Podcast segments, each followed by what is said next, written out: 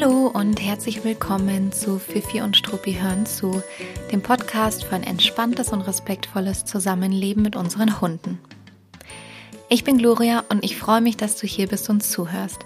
Ich bin seit zehn Jahren in der Verhaltensberatung und im Hundetraining tätig und ich bin die Gründerin von Fifi und Struppi, einer Learning-Plattform rund ums Thema positive und faire Hundeerziehung. Auf fifiundstruppi.de findest du Webinare zu einer Vielzahl von Themen der Hundeerziehung und Hundegesundheit. Vom Alleinbleiben über Hundebegegnungen bis hin zur Leinenführigkeit. Wir decken mittlerweile über 20 verschiedene Themen bei uns ab. Guck gerne mal vorbei. In der heutigen Podcast-Folge gebe ich dir einen Einblick in meine Gedankenwelt. Das klingt irgendwie so groß. Ähm, aber auf jeden Fall in meine persönlichen Ansichten, denn ich erzähle dir, welche drei Dinge ich als Hundetrainerin nie tun würde. Und jetzt wünsche ich dir ganz viel Spaß beim Zuhören. Ich sitze hier gerade, das äh, siehst du natürlich nicht, du hörst nur meine Stimme. Ich sitze hier gerade ganz gemütlich bei meinem Papa zu Hause, war am Wochenende dort zu Besuch oder bin immer noch zu Besuch und habe mir für die Aufnahme gerade ein Zimmer ausgesucht, bei dem ich so aus dem ersten Stock auf eine Schneelandschaft gucken kann. Und jetzt kam gerade noch die Sonne raus. Also es ist gerade hier wirklich sehr gemütlich und sehr idyllisch. Ähm, irgendwo sieht man da zwar die Bundesstraße noch durch diese Idylle durchlaufen, aber das blenden wir jetzt einmal kurz aus, auf jeden Fall. Ähm, ich hatte eine ganz, ja, spannende Woche, aber auch ein bisschen bedrückende Woche, weil wir in dieser Woche festgestellt haben, dass unsere Hündin eine, naja, wie ich erstmal dachte, Entzündung hat. Eine sehr akute Entzündung. Und dann sind wir zu einer Tierärztin gegangen, direkt am nächsten Tag.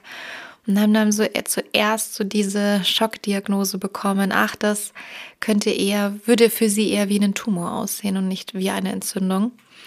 Und jetzt waren wir natürlich da gleich ganz emotional involviert die Woche. Es hat irgendwie, hat schon so ein bisschen uns eingenommen. Und jetzt waren wir aber vor vorgestern, also jetzt am Wochenende, ein paar Tage nach dem ersten Termin, nochmal zur Kontrolle dort. Und jetzt hat sie sich so geäußert, als ob es doch eventuell vielleicht nur eine Entzündung sein könnte. Hm. Also gerne weiterhin die Daumen drücken. Wir sind jetzt in ein paar Tagen wieder dort zur Kontrolle. Aber das erinnert einen doch hin und wieder mal daran, dass das Leben mit unseren Hunden leider endlich ist. Und ähm, ja, meine Hündin ist elf Jahre alt. Da fangen natürlich solche Spirenzchen auch ganz gerne mal an, die kleinen und großen Zipperlein. Und deswegen hat hat mich das natürlich schon, schon gleich auch direkt irgendwie emotional mitgenommen. Aber jetzt bin ich ganz guter Dinge, wollte das trotzdem mal ganz kurz teilen. Vielleicht kann der ein oder andere von euch ja auch im Moment diesen Impuls ganz gut für sich gebrauchen, dass das Leben mit unseren Hunden endlich ist und dass ähm, neben all den Trainingszielen, die wir so haben dürfen und gerne auch haben sollen im Zusammenleben mit Hund, Klammer auf, sonst wäre ich ja arbeitslos, Klammer zu, ähm, dass es doch auch Wichtigeres gibt als den absoluten Gehorsam und Wichtigeres gibt als jegliche Trainingsziele zu erreichen, nämlich auch das gemeinsame Leben zu genießen und da auch eine schöne gemeinsame Basis zu finden. So, so lange wollte ich jetzt aber gar nicht erzählen, deswegen belasse ich es jetzt dabei. Mm, ich wollte aber eine andere Sache noch kurz erzählen. Das ist ja jetzt schon, wir sind ja schon mitten im Dezember. Ähm, pff, tatsächlich aus technischen Gründen kam letzte Woche keine Podcast-Folge raus. Mein Aufnahmeprogramm hat die Aufnahme zerhauen. Ich habe brav aufgenommen, aber die Aufnahme konnte man nicht verwerten. Das war leider etwas ungünstig. Also zweites Mal Daumen drücken, dass die jetzige Aufnahme funktioniert. Ich bin aber ganz guter Dinge. Mm, genau, das heißt, die Podcast-Folge kommt jetzt raus zu einem Zeitpunkt, zu dem wir uns schon mitten im Dezember befinden und nicht mehr Anfang Dezember. Und deswegen möchte ich aber trotzdem nochmal die Chance nutzen und darauf hinweisen, dass wir auf Instagram einen Adventskalender haben. Der wird jeden Tag um neun in der Früh gepostet. Das heißt, auch wenn du jetzt vielleicht erst Mitte Dezember davon erfährst, kannst du auch noch die Türchen von davor dir angucken. Und was sich hinter den einzelnen Türchen versteckt, das ist ganz bunt gemischt. Das sind Beschäftigungen für die Hunde, kleine Ideen für Spaziergänge, aber auch Hinweise für so typische Weihnachts Alltagsthemen, also zum Beispiel, wie man damit umgeht, wenn der Hund sehr aufgeregt bei Besuch ist oder wenn er am Tisch anfängt, nach Essen zu betteln oder solche Dinge. Wir sprechen auch über die Kälte, die kältere Jahreszeit. Sind Mäntel und Jacken eigentlich sinnvoll bei Hunden? Oder, oder, oder, ganz viele Tipps. Manchmal auch kleine Geschenke. Wir haben jetzt am Wochenende eine Geschenkbox verlost oder verlosen die gerade. Es gab einen kleinen Nikolaus-Rabatt und es wird auch noch ganz andere tolle Geschenke geben. Also wenn du da Lust drauf hast, guck auf jeden Fall mal bei Instagram vorbei. Und wir freuen uns natürlich zusätzlich total über alle Maßen, wenn ihr auch das ein oder andere Türchen vielleicht mal in eurer Story teilt oder äh, ja, liked, kommentiert. Das ist für uns natürlich ganz, ganz toll. Ich finde, wir haben uns da ganz schöne Sachen einfallen lassen, auf jeden Fall.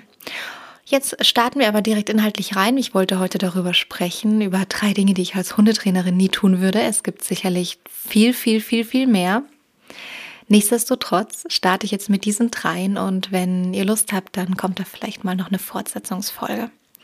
Es ist nicht so leicht gewesen, die drei auszuwählen, aber ich habe einfach bin drei Impulsen gefolgt, die ich sofort im Kopf hatte und die nehmen wir uns heute vor. Die erste Sache, die ich als Hundetrainerin nie machen würde, ist, meinen Hund im städtischen Bereich an der Straße ohne Leine laufen zu lassen. Und ich muss dazu eine ganz kurze Intro-Geschichte erzählen. Ähm, ich habe vor einigen Jahren oder wir haben einige Jahre wirklich absolut in der Innenstadt von München gewohnt. An der Hauptverkehrsstraße, zwar im Innenhof, aber sobald man eben rausgegangen ist, war man da an der Hauptverkehrsstraße. Und mit uns in dem Hauchhäuserkomplex hat ein anderer Hund gewohnt, Luke. Ganz liebe Gedanken gehen an Luke, der gerade schon im Hundehimmel, äh, vom Hundehimmel auf uns runter guckt und uns beobachtet. So. ähm, und Luke ist ein großer Rüde gewesen, ganz, ganz süßer, ganz hübscher Hund. Die Emma hat ihn auch geliebt. Und dann habe ich mich natürlich hin und wieder mit der Hundehalterin auch unterhalten. Und sie hat irgendwann äh, rausgefunden, rausgehört, dass ich Hundetrainerin bin und hat dann gefragt, so, warum meine Hündin eigentlich nicht ohne Leine laufen würde. Ich muss dazu sagen, Luke lief immer, immer, immer ohne Leine. Ja, ich weiß gar nicht, ob sie überhaupt eine Leine hatte um ehrlich zu sein. Und, ähm, und dann war ich so ein bisschen perplex über diese Frage und habe dann nur geantwortet, ja, also die Emma ist sehr schreckhaft. Das ist wahnsinnig gefährlich für sie, wenn ich sie ohne Leine laufen lassen würde hier in der Innenstadt an der Hauptverkehrsstraße. Und irgendwie hat mich das aber ein bisschen getroffen. Äh, diese Frage und das ist auch eine Geschichte, die sich tausendfach wiederholt hat. Ich wurde tatsächlich sogar erst letzte Woche von neuen Nachbarn darauf angesprochen, ob Hunde von Hundetrainern nicht eigentlich standardmäßig ohne Leine laufen würden. Ähm, das scheint irgendwie so ein Thema zu sein. Und ich will kurz darauf eingehen und dazu sagen, warum das tatsächlich eine Sache ist, die ich so eben überhaupt nicht vertrete und überhaupt nicht unterschreiben kann. Vor allem im, also ich spreche hier jetzt wirklich vom städtischen Umfeld, von dem ohne Leine, äh, ohne Leine laufen auf Gehsteigen an Straßen. Ich spreche nicht von Freilaufgebieten, ich spreche nicht von ländlichen Gebieten. Also ich laufe, bin hier gerade ja bei meinem Papa zu Besuch. Das ist so eine mini, mini, mini, mini kleine Siedlung äh, eingehüllt von Feldern. Hier laufe ich auch ohne Leine aus der Haustür raus, ähm, wenn die Emma irgendwie noch kurz einmal ums Eck gehen möchte. Ähm, davon spreche ich nicht, sondern ich spreche wirklich vom städtischen Bereich und von Hunden, die eben auch im städtischen Bereich ähm, an großen Straßen ähm, oder auch an kleinen Straßen, aber halt an befahrenen Straßen ohne Leine auf dem Gehsteig rennen. Und was ich dort beobachten kann, ist ganz spannend, weil also ich habe das wirklich tagtäglich miterlebt und mitgesehen, äh, beobachtet, dass immer sehr gerne gesagt wird oder verknüpft wird, ja, Hunde, die immer ohne Leine laufen können, das sind so die besterzogenen Hunde. Und dann habe ich mich aber echt immer gefragt, weil das, was ich da täglich gesehen habe, waren Hunde, die dennoch sehr unkontrolliert ähm, auch mal auf die Straße gerannt sind. Aber die wurden halt sehr, sehr häufig von ihren Menschen angeblafft, ange sagt man das so, ja, angeraunzt, ähm, dass sie jetzt stehen bleiben sollen. Da wurde mal unbedacht ins Halsband gegriffen und den Hund mal schnell irgendwie, um den Hund mal schnell irgendwie festzuhalten und zu sichern an der Straße oder ihn auch mal aus einer ungünstigen Begegnung rauszuziehen. Also Luke zum Beispiel war nicht so gut auf andere unkastrierte Rüden zu sprechen. Da wurde der halt mal kurz am Halsband mit aus dieser Begegnung rausgezogen und dann ging der Spaziergang halt weiter. Ähm, und das sind alles Dinge, hinter denen ich nicht stehe, die ich nicht gerne mache. Ich blöke meinen Hund nicht gerne im Alltag an für alltägliche Dinge, die ich entweder nicht ordentlich trainiert habe oder die ihn überfordern. Und ich greife auch nicht so gerne unbedacht ins Halsband oder ans Geschirr und ziehe den Hund aus Situationen raus. So, ähm, das macht man mal im Notfall, aber bitte nicht standardmäßig. Und Ähm, genau, und deswegen äh, musste ich darüber oftmals sehr schmunzeln. Was mir übrigens auch ganz, ganz, ganz häufig passiert in der Stadt, ist, dass wenn ich äh, mit meiner Hündin auf einem, Gehsteigseite laufe, dass mir ein Hund von der, vom anderen Gehsteig auf der anderen Straßenseite entgegenläuft, ohne Leine, um halt dann Kontakt aufzunehmen mit meiner Hündin. Also der läuft unkontrolliert über die Straße, um dann mit meiner Hündin Kontakt aufzunehmen. Und das ist ja irgendwie auch nicht Sinn und Zweck der ganzen Sache. Ähm, ich bin dann vor zwei, zweieinhalb Jahren nach Nymphenburg gezogen, nicht mehr ganz so innenstädtisch, aber trotzdem städtisch. Und da war es wirklich so, dass eigentlich jeder zweite Hund ohne Leine gelaufen ist, dort im, im Wohngebiet. Aber das waren schon auch viel befahrene Straßen. Und da war es wirklich absolut Alltag, tagtäglich sind Hunde unkontrolliert auf die Straße gelaufen. Und ich habe mir schon immer gedacht, warum macht man das denn? Also steht man auf diesen Nervenkitzel als Hundehalter, Hundehalterin? Hat man Lust, auch den ganzen Hund zu ermahnen, äh, die ganze Zeit den Hund zu ermahnen oder auch die ganze Zeit immer ein ganz wachsames Auge auf die Umgebung zu haben? Beziehungsweise hatten sie ja nicht, sonst wären die Hunde ja nicht so unkontrolliert auf die Straße gerannt. Ähm, aber ich weiß irgendwie nicht, was dahinter steckt, warum man sich das antun möchte. Man kann einfach die Umwelt nicht kontrollieren und das vergisst man manchmal. Eine Katze rennt rennt, ein Eichhörnchen rennt oder fällt vom Baum. Ich habe schon Eichhörnchen gesehen, die vom Baum gefallen sind und plötzlich auf der Straße lagen und dann irgendwie weggerannt sind. Damit rechnet man nicht. Ein Kind fällt vom Roller ähm, ein Moped scheppert auf der Straße, ähm, Autos, die aufeinander fahren, auch schon erlebt, ähm, Sirenen, die plötzlich angehen. Also in der Großstadt passieren die skurrilsten Dinge auf den Gehsteigen. Und ich meine, ich lebe in München.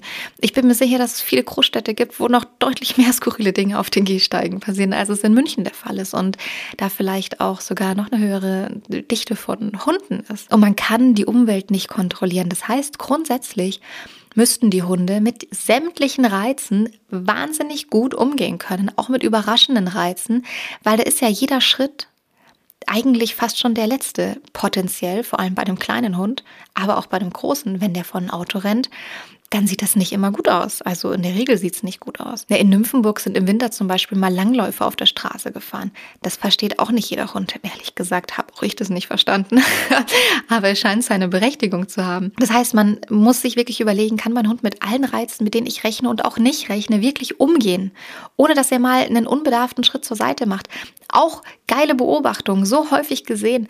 Ähm, Hunde äh, sind ohne Leinen neben ihrem Halter, Halterin gelaufen auf dem Gehsteig. Es kam ein anderer angeleinter Hund entgegen und die unangeleinten Hunde sind auf die Straße ausgewichen, um einfach nur höfliche Körpersprache zu zeigen und wurden angeraunzt von ihrem Menschen, was sie sich einfallen lassen, auf die Straße zu gehen. Und die sind einfach in einem wahnsinnig höflichen Bogen, wollten die dem entgegenkommenden Hund ausweichen.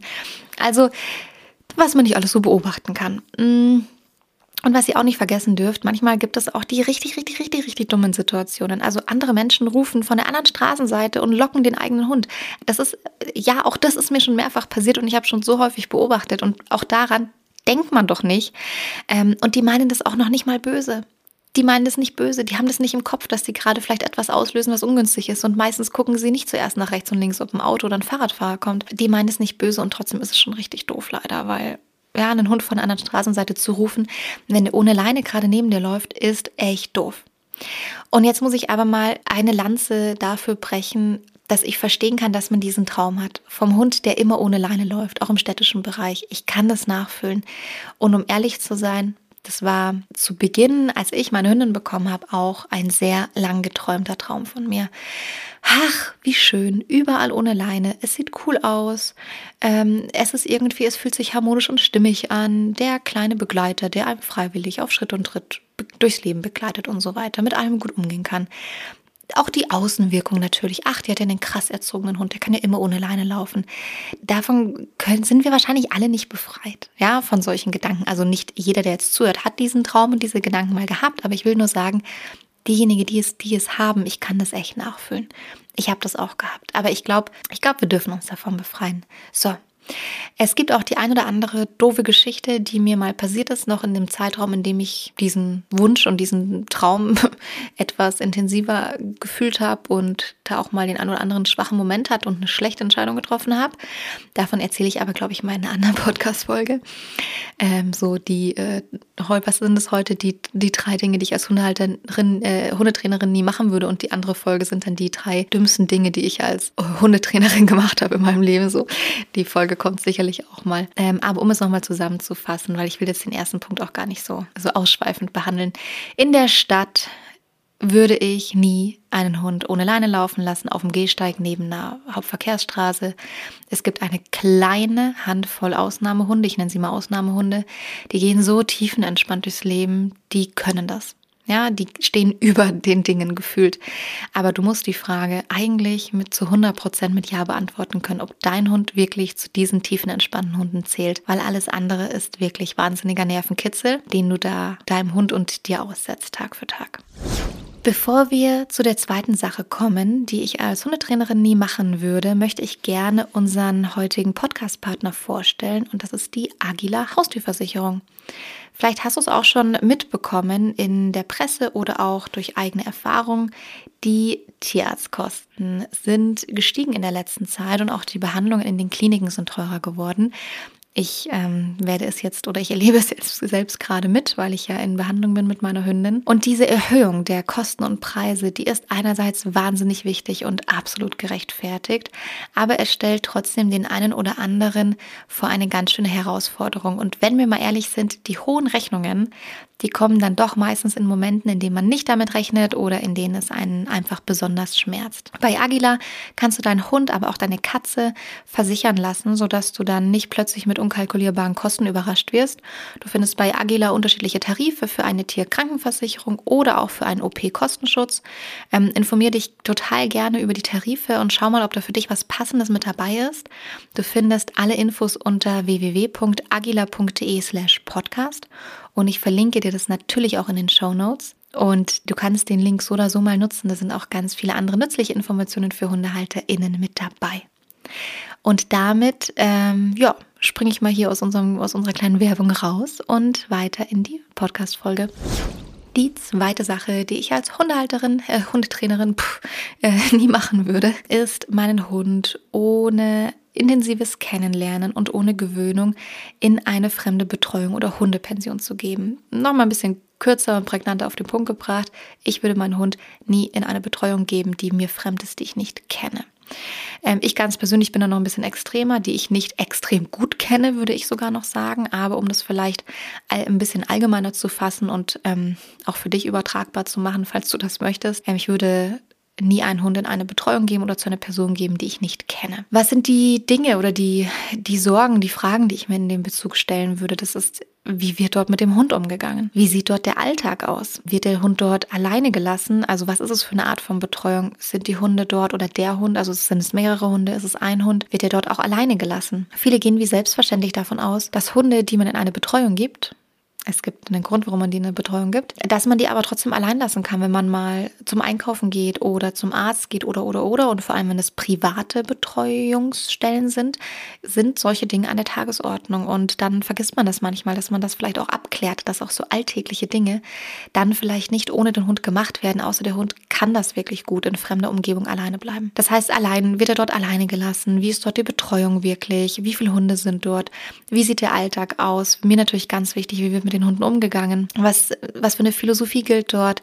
Was für Erziehungsmethoden werden dort angewandt? Finde ich schon extrem, extrem wichtig. Und auch wenn dort andere Hunde sind, ähm, wie viele Hunde, wie viele andere Hunde sind denn dort? Wie viele Betreuungspersonen gibt es? Und sind das immer dieselben Hunde? die dort sind in Betreuung oder sind es wechselnde Hunde? Ähm, das ist, finde ich, sehr, sehr viele, sehr, sehr große Fragen, die bei mir persönlich dazu führen, dass ich da wirklich extrem picky bin. Das ist, glaube ich, auch wirklich was Persönliches.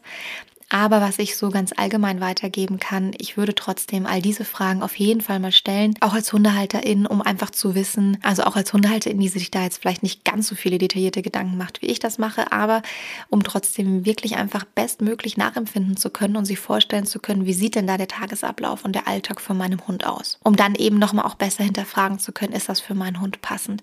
Vielleicht kann man auch mal einen Tag lang mitlaufen Sowas finde ich ganz toll, mal einen Einblick bekommen. Das ist nicht immer ein hundertprozentiges Abbild. Natürlich wissen Personen, dass sie jetzt gerade unter Beobachtung stehen. Aber in der Regel kriegt man schon sehr, sehr gut mit, wie ist denn dann dort der Alltag, wie gehen auch die Hunde miteinander um und gibt es dort irgendwie Dinge, die ja gut laufen, nicht so gut laufen. Ja, wie verhält sich der eigene Hund dort auch total spannend. Es ist ja so, wenn unsere Hunde häufig Dinge erleben, sich auch in Verhaltensweisen üben können, dann etablieren sich Verhaltensweisen ganz gerne oder steigern sich. Und wenn man einen Hund in Betreuung hat, dann muss man da sehr, sehr viel Vertrauen mitbringen, dass ähm, eben nicht Dinge passieren oder zugelassen werden, die vielleicht dazu führen, dass unsere Hunde Verhaltensweisen etablieren im Alltag, die wir ungünstig finden. Ich war zum Beispiel letzte Woche mit meiner Hündin spazieren und wir sind auf eine Gassi-Gänger-Gruppe gestoßen. Ich versuche eigentlich so Gassi-Gängern auszuweichen, wenn das irgendwie geht, aber es war ein Weg, der nicht so einsehbar ist. Und dann waren ein paar Hunde, es waren so 10, 15 Hunde, glaube ich, in einer Gruppe, 10, 12 Hunde in einer Gruppe. Und ein paar davon waren an der Leine und ein paar liefen ohne Leine. Und ähm, die ohne Leine wurden dann irgendwie gerufen, als man mich gesehen hat. Ich bin ausgewichen, ein Stückchen vom Weg weg. Ähm, und es hat aber nicht irgendwie ausgereicht, es hat nicht funktioniert. Die Hunde sind dann, die un un Unangeleinten, einmal irgendwie zu uns hingerannt. Es war in Ordnung, ich konnte die Situation gut gestalten, es war alles fein. Ähm, und da ist auch jetzt nicht wirklich Schlimmes passiert. Es hat sich auch kein Hund in jetzt wirklich unerwünschtem Verhalten geübt. Aber ich habe mir schon gedacht, hm, es ist schon interessant. Da wird ähm, von der Gassi-Runde, von den Gassigängern, äh, der, die Hunde gerufen. Sie hören nicht darauf, springen dann also auf uns zu. Ähm, auch das ist natürlich, wenn jetzt was passiert danach, ist natürlich immer die Frage, so welches Verhalten passiert dann danach.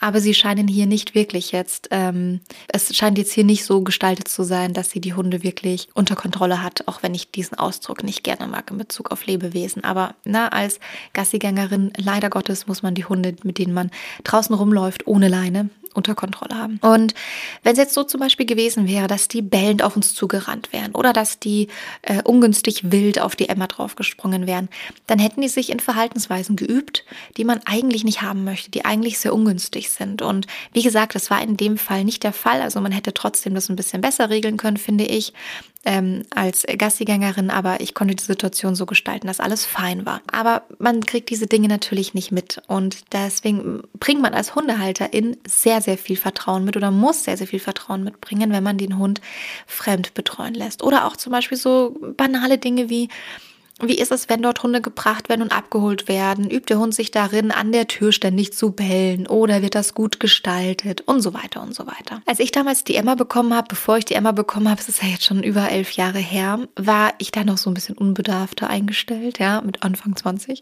Habe ich mir so gedacht, okay, der Worst Case, wenn ich mal meine Hündin nicht selber betreuen kann und es gab diese Phase in unserem Zusammenleben, dann, äh, dann kostet mich das halt irgendwie 400 Euro im Monat, so Ganztagsbetreuung in einer Hundetagesstätte. Ich meine, unabhängig davon, dass der Preis wahrscheinlich nicht mehr gilt und es schon mittlerweile teurer geworden ist, jedenfalls in München, mm, habe ich irgendwann auch echt schnell rausgefunden, dass das das, was ich immer so als größte Backup-Lösung gesehen habe, ist für mich gar keine Option. Es war für mich ganz schnell gar keine Option, meine Hündin ganztags in eine Hundebetreuung zu geben. Das hätte ihr überhaupt nicht entsprochen. Und aus all den Gründen, die ich jetzt schon aufgezählt habe, ähm, bin ich da halt ein bisschen vorsichtig. Ähm, das heißt, bei mir ist es, wenn dann immer eine private Betreuung gewesen von jemandem, den ich sehr, sehr, sehr gut kenne und bei dem ich sehr, sehr, sehr gut weiß, wie er oder sie mit Hunden umgeht. Genau, so. Da bin ich aber, wollte ich jetzt einfach nochmal sagen, natürlich auch wahrscheinlich ein bisschen überbesorgt. Ja, nennen wir es mal so. Aber ich höre, habe sehr, sehr viele gruselige Geschichten auch schon gehört von Hunden, die eben zu fremden Personen in eine Betreuung gegeben wurden. Und da wäre ich wirklich vorsichtig. Also, dass man wenigstens, ja, ein Verhältnis zu der Person aufbaut und die ein bisschen kennenlernt, egal jetzt ob gewerblich oder privat. Das finde ich schon einen wichtigen Punkt. Und um es noch einmal kurz auf den Punkt zurückzubringen, ich würde meinen Hund nicht in eine Betreuung geben, die ich nicht kenne und die der Hund nicht kennt. Punkt. Sondern da muss ein Kennenlernen davor stattfinden und ein Vertrauensaufbau. Die dritte Sache, die ich als Hundetrainerin nie machen würde, es dreht sich um Spielzeug. Und äh, zwar sind es zwei Dinge, zwei Perspektiven, die ich da einnehmen möchte. Ähm, und ich habe sehr, sehr häufig beobachtet, dass ganz oft ganz unbedarft an Spielzeug gegriffen wird, das von fremden Hunden angeschleppt, angebracht wird, sei es auf der Hundewiese oder auch zu Hause irgendwo. Das heißt, der Hund hat irgendwie ein Spielzeug oder einen Kauknochen oder sowas oder ein Kauspielzeug, bringt das dem Menschen, also läuft damit im Maul irgendwie zu einem Menschen, lässt es vielleicht fallen oder behält es auch noch im Mund und man sieht dann ganz häufig, ganz unbedarft, dass halt die Hand hingestreckt wird und dann wird das Spielzeug aus dem Mund genommen oder vor den Füßen vom Hund vom Boden aufgehoben. Und da, das ist zum Beispiel eine Sache, Sache, die ich nicht mache. Das äh, mag mal in wenigen Ausnahmen so sein, aber in der Regel, wenn ich Hunde nicht kenne, also wenn ich Hunde kenne, dann natürlich dann passiert das natürlich. Aber wenn ich meine fremde Hunde, ja, ich fasse nicht bei fremden Hunden ähm, unbedarft an das Spielzeug, egal ob es mir vor die Füße gespuckt wurde oder ob der Hund es noch im, im Mund hat.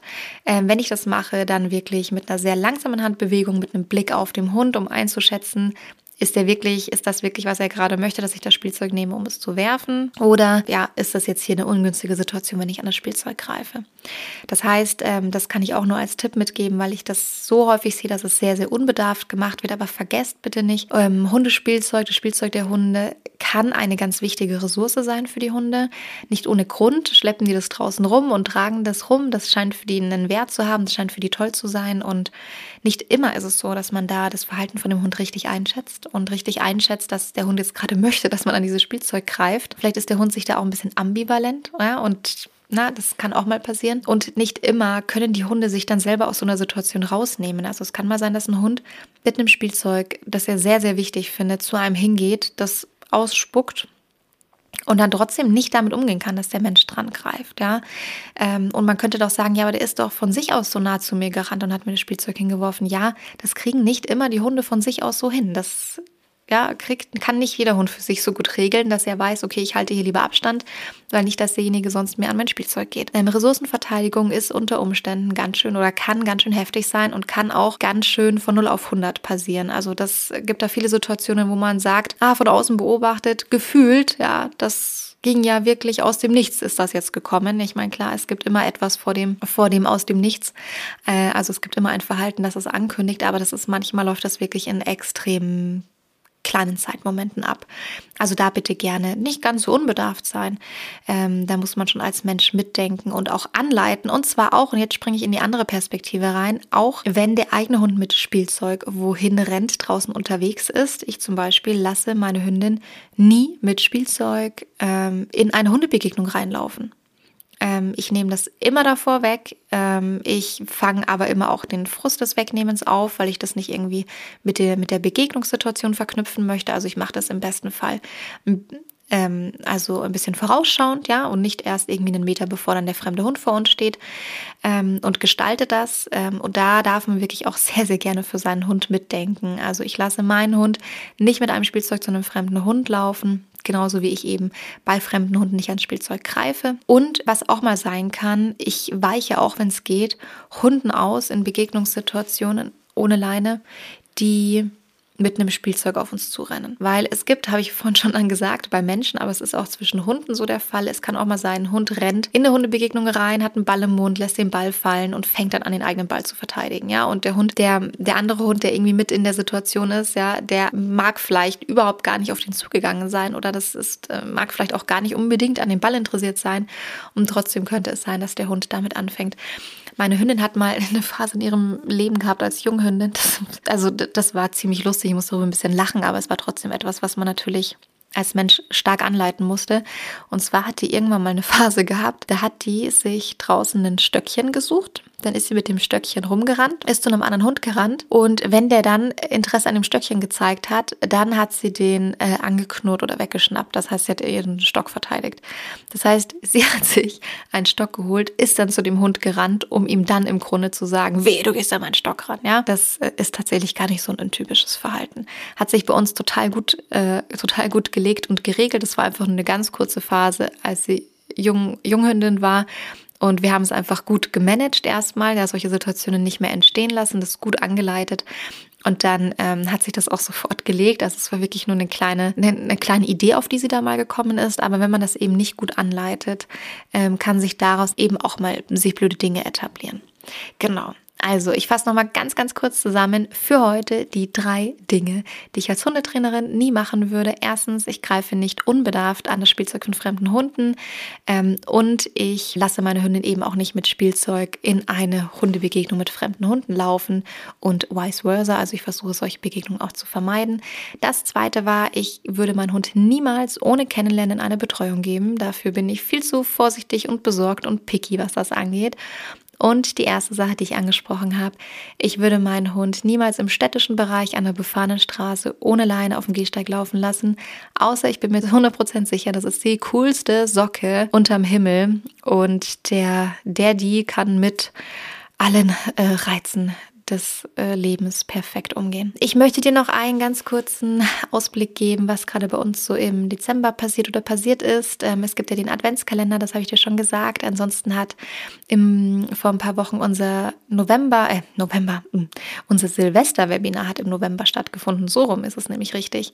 Ähm, damit man noch ähm, damals acht Wochen Zeit hat, um das Silvestertraining aufzubauen. Du kannst damit aber auch jetzt noch starten, dann eben in komprimierter Form, in komprimierter Möglichkeit. Aber es gibt ein ganz tolles, inhaltlich ganz ausführliches Silvesterwebinar. Ich gehe neben den Trainingsmethoden auch auf Hilfsmittel ein, die auch teilweise kurzfristig wirken und helfen und unterstützen können. Und ich gehe auch auf Nahrungsergänzungsmittel, Schrägstrich Medikamente ein, die man an dem Tag geben kann, ähm, was man sich da überlegen muss, was so Anhaltspunkte wären, woran man erkennt, ob das nötig ist oder nicht. Ähm, ich verlinke dir das Silvester-Webinar in den Show Notes. Wenn du da eine Unsicherheit hast, dann guck dir das unbedingt noch an. Das ist wirklich sehr, sehr wertvoll für Hunde, die Geräuschangst haben oder ähm, ängstlich auf Silvester reagieren oder auch für Hunde, die noch kein Silvester kennen und man möchte es einfach von Anfang an präventiv richtig gestalten, damit sich da keine Geräuschangst etabliert. Ist auch super gut und super wichtig. Ansonsten hat jetzt das Besucherwebinar stattgefunden. Das findest du auch als On-Demand-Webinar jetzt auf der Website. Ähm, das heißt, in Vorbereitung auf die äh, Weihnachtsfeiertage und Feierlichkeiten, bei denen man natürlich mit viel Besuch rechnet, wahrscheinlich mit viel Besuch rechnet, haben wir ein Besucherwebinar gemacht und gestaltet. Ähm, da erkläre ich dir, wie man ein Besuchertraining aufbaut, inklusive Klingeltraining, dass die Hunde nicht sofort bei der Klingel irgendwie aus, ausrasten und losflippen, ähm, aber auch, wie man es schafft, dass die eben ganz entspannt entspannt und ausgeglichen sind, während der Besuch da ist. Ich gehe auch darauf ein, wie man Besuch woanders gestalten kann. Und es gibt als Bonus ein, ähm, eine Anleitung für Deckentraining. Eine ganz ausführliche Anleitung für Deckentraining haben wir als Bonus hinten dran gehängt, also ein Bonusvideo, eine Videoanleitung. Und das kann man sowohl natürlich für zu Hause verwenden als auch für unterwegs oder wenn man zu Besuch ist. Genau. Ansonsten, wenn du noch ein bisschen Sorge hast, ob dein Hund entspannt über die Weihnachtstage und Silvester kommt, kannst du auch gerne unser Entspannungswebinar anschauen. All die drei angesprochenen Webinare verlinke ich dir in den Show Notes. Und jetzt wünsche ich dir eine sehr, sehr schöne Vorweihnachtszeit. Es wird noch eine weitere Podcast-Folge vor Weihnachten von uns geben. Da gehen wir auf das Thema Familienfeiern ein und wie man damit eigentlich umgehen kann, wenn vielleicht nicht alle Familienmitglieder die Art der Hundeerziehung, die man so an den Tag legt, ähm, gut finden. Feedback zu dieser Folge wie immer total gerne unter @fifi und Struppi auf Instagram oder ähm, per Mail an hello at Ich freue mich, wenn du den Podcast bewertest. Ich folge, freue mich, wenn du uns folgst und den Podcast abonnierst und wünsche dir jetzt eine gute Zeit und bis zum nächsten Mal.